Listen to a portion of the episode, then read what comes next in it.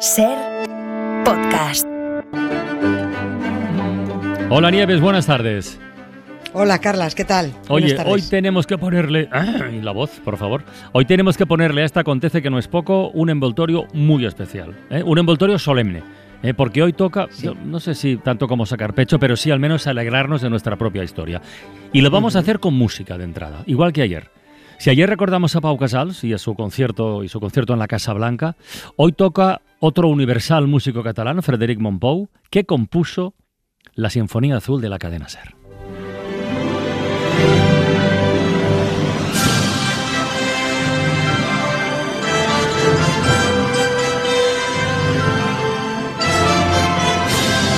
Esto solo suena en las grandes ocasiones, pero es que hoy es muy grande. Un 14 de noviembre, como hoy, de 1924, nació la radio en España. Nació Radio Barcelona. Así es, Radio Barcelona cumple hoy 99 añitos. 99. Y lo más grande es que seguro, seguro, seguro que el año que viene va a cumplir 100. Segurísimo, está Porque- confirmado. sí, segurísimo. Adem- fíjate que la vida no es certeza para nadie, salvo para la radio. El viernes 14 de noviembre de 1924, desde los estudios de Radio Barcelona en el sexto piso del Hotel Colón, en Plaza Cataluña, se realizó la primera emisión radiofónica oficial de España. Allí arrancó lo que se llamaba la E EAJ1, hemos oído Sí, mil sí, sí. veces. ¿eh?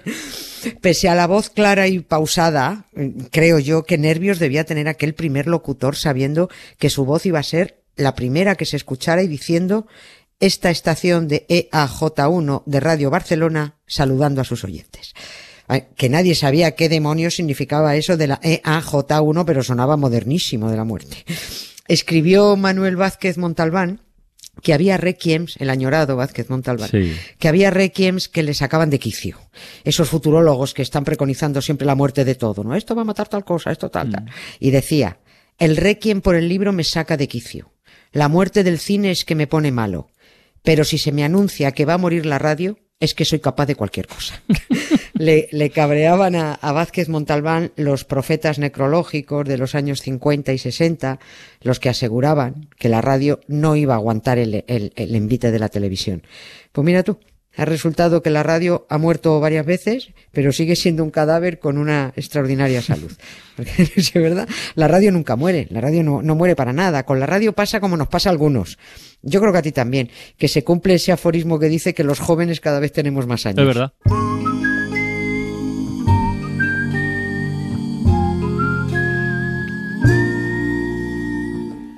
I heard you on the wireless back in 52. Lying awake, intent on tuning in on you. If I was young, it didn't stop you coming through. Oh, oh, oh. That took the credit for your second symphony. Rewritten by machine and new technology.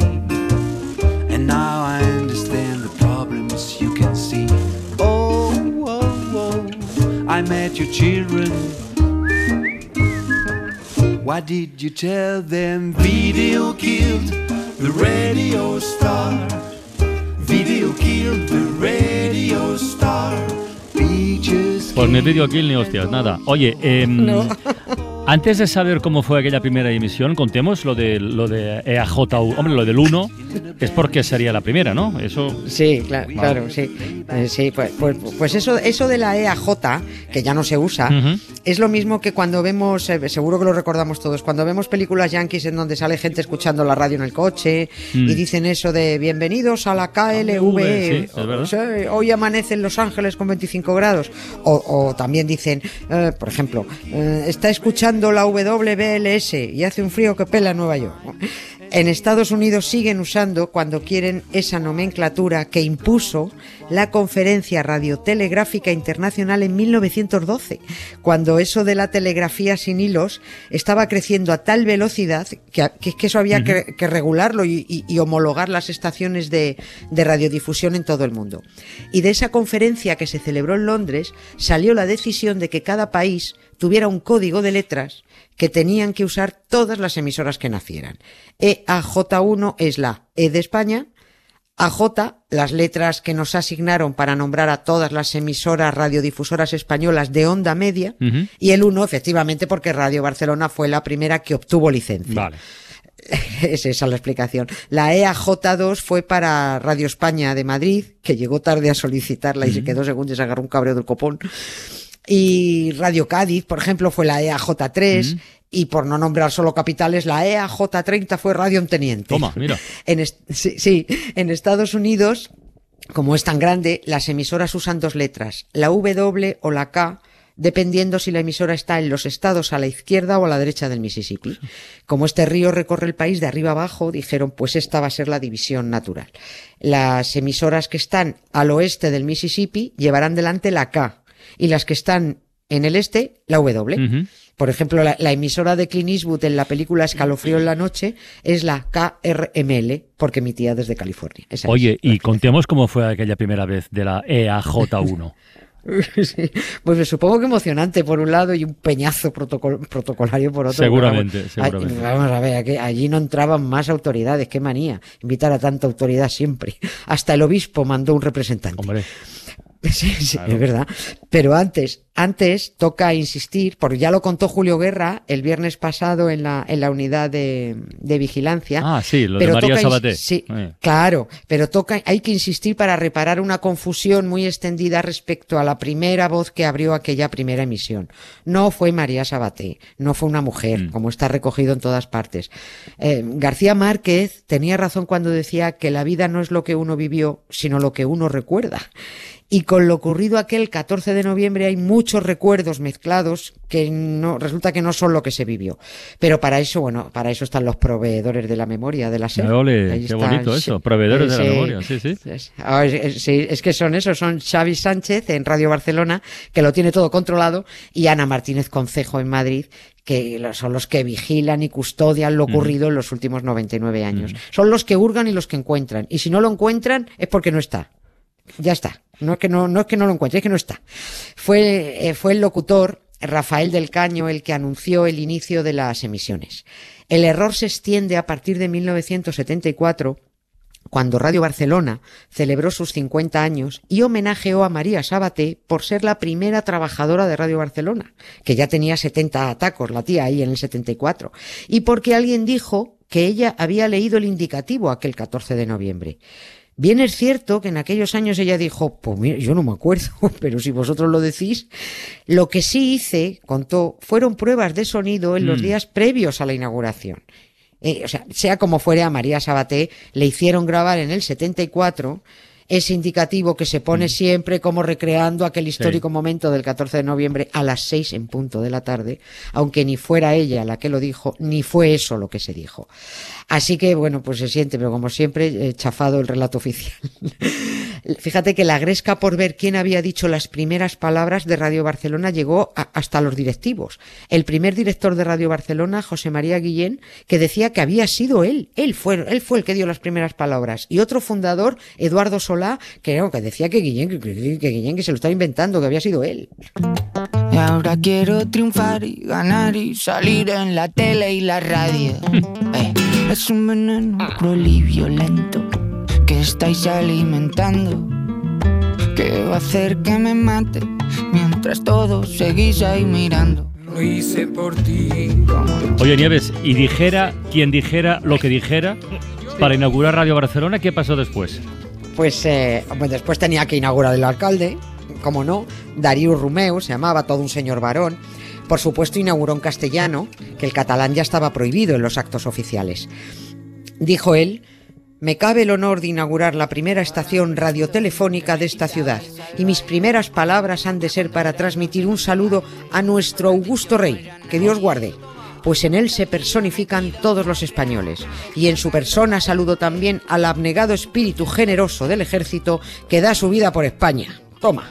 Claro, claro, ¿qué qué iba a decir este súbdito pelota? Si en la alcaldía lo había encajado el dictador Ah, Primo de Rivera. En esa Claro. época estábamos, sí, sí. Claro, es que Radio Barcelona no nació en el mejor momento de libertad porque hacía un año que Miguel Primo de Rivera había dado un golpe de Estado animado y apoyado por el augusto Playboy Alfonso XIII, que como todos sus antecesores y como su nieto Juan Car, juró la Constitución y luego se la pasó por el arco del triunfo. Es una tradición familiar. Mm. Oye, y después del alcalde eh, hubo música, mm, eh, publicidad, páramo, entrevistas, que... Sí, sí. Mu- Páramo no estaba porque No. lo hubiera salido mejor.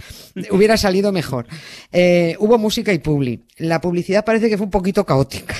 O, o que no se oyeron bien las marcas. Ha- Había una cuña de, de una marca, al parecer, según está contra, estaba contratada, Yaco, aceite de motor para coches. Había otra de Servetinal, se llamaba, para quienes sufrían de estómago e intestinos. Parece que esto te curaba todo, el, el ardor, la acidez, el estreñimiento, la colitis, la úlcera. Era el medicamento de moda que en aquel entonces.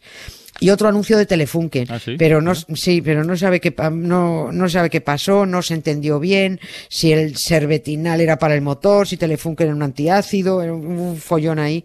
No olvidemos también, por supuesto, que hubo una primera Alicia Gaitón, un primer técnico urbano Fando, que yo creo que aquel hombre aquel día sí necesitó un Valium después de aquella primera emisión de E EAJ1 desde la sala de máquinas, como la llamaban, la llamaban sala de máquinas. La sala de máquinas estaba bajo la cúpula del hotel. La que, la que había en, la cúpula que había en, en Plaza Cataluña, esquina Paseo de Ujú. Gracia. Aquella emisión la escucharon los cuatro gatos que tuvieran un receptor o los que fueran a los salones de té y café del Hotel Colón, donde se instalaron, como decía el anuncio que se puso en la vanguardia, unos potentísimos public address de la Casa Bell. que mira tú que snob eran los de Radio Sí, Barcelona. sí, sí, llamando, empezábamos. sí, Sí, sí. llamando a los altavoces public address. y en ese mismo anuncio se decía que todos los días habría audiciones desde la E EAJ1 y el que no tuviera radio que se fuera a los elegantes salones del Hotel Colón de 6 a 7 de la tarde a la hora del té para poder escuchar una horita de radio por los public address. Oye, publicadres. Y, y, oye, ¿cuándo empezaron a contratar mujeres en Radio Barcelona como locutoras? Pues cuando se dieron cuenta de que las mujeres eran una parte importante de la audiencia. Hay un trabajo de una profesora de la Universidad de Girona, Silvia Espinosa, sobre las primeras mujeres locutoras de Cataluña y el por qué empezaron a contratarlas en los años 20. La radio se escuchaba solo en algunos lugares públicos, como casinos y clubes de radioyentes, y en casa. Y muy pocas casas tenían receptores, no solo porque eran carísimos, sino porque además había que pagar un canon por tenerlos. Las que estaban en casa durante los horarios de emisiones solían ser mujeres, tanto señoras como criadas. Luego había que hacer programas dirigidos a ellas para fidelizar a la audiencia femenina. Y esa audiencia, pues, traería publicidad y cuartos. Hubo un crítico, un crítico muy redicho, que se quejaba en 1926 de que no hubiera ah, voces femeninas. Escribió, y ojo que ahí va el cursi, una bien timbrada voz femenina parece sonar mucho más grata, más acústicamente fiel al oído por vía éter que las graves y adustas sonoridades del órgano vocal masculino. Por favor. y Radio Barcelona, la verdad es que tomó nota y contrató a María Cinta Balaguer, una señora muy fina y muy culta, que fue la primera voz femenina de Radio Barcelona y creo que de toda la radio española. Esa radio a la que han matado tantas veces y que cada vez goza de mejor salud. Porque, y vuelvo a recordar a Manuel Vázquez Montalbán, la radio es como una tienda de ultramarinos. Está llena de todo lo necesario para la supervivencia.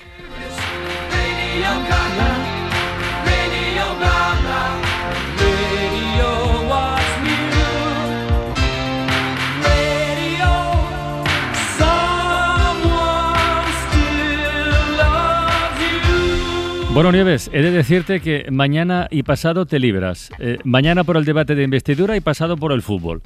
Pero bueno, eh, pero el lunes nos reencontramos ot- otra vez, que será 20N, por cierto. Oh, oh, Bueno, venga, hala, ya ya me ha chafado la tarde. tómate una tila. Adiós, un beso. Para no perderte ningún episodio, síguenos en la aplicación o la web de la SER, Podium Podcast o tu plataforma de audio favorita.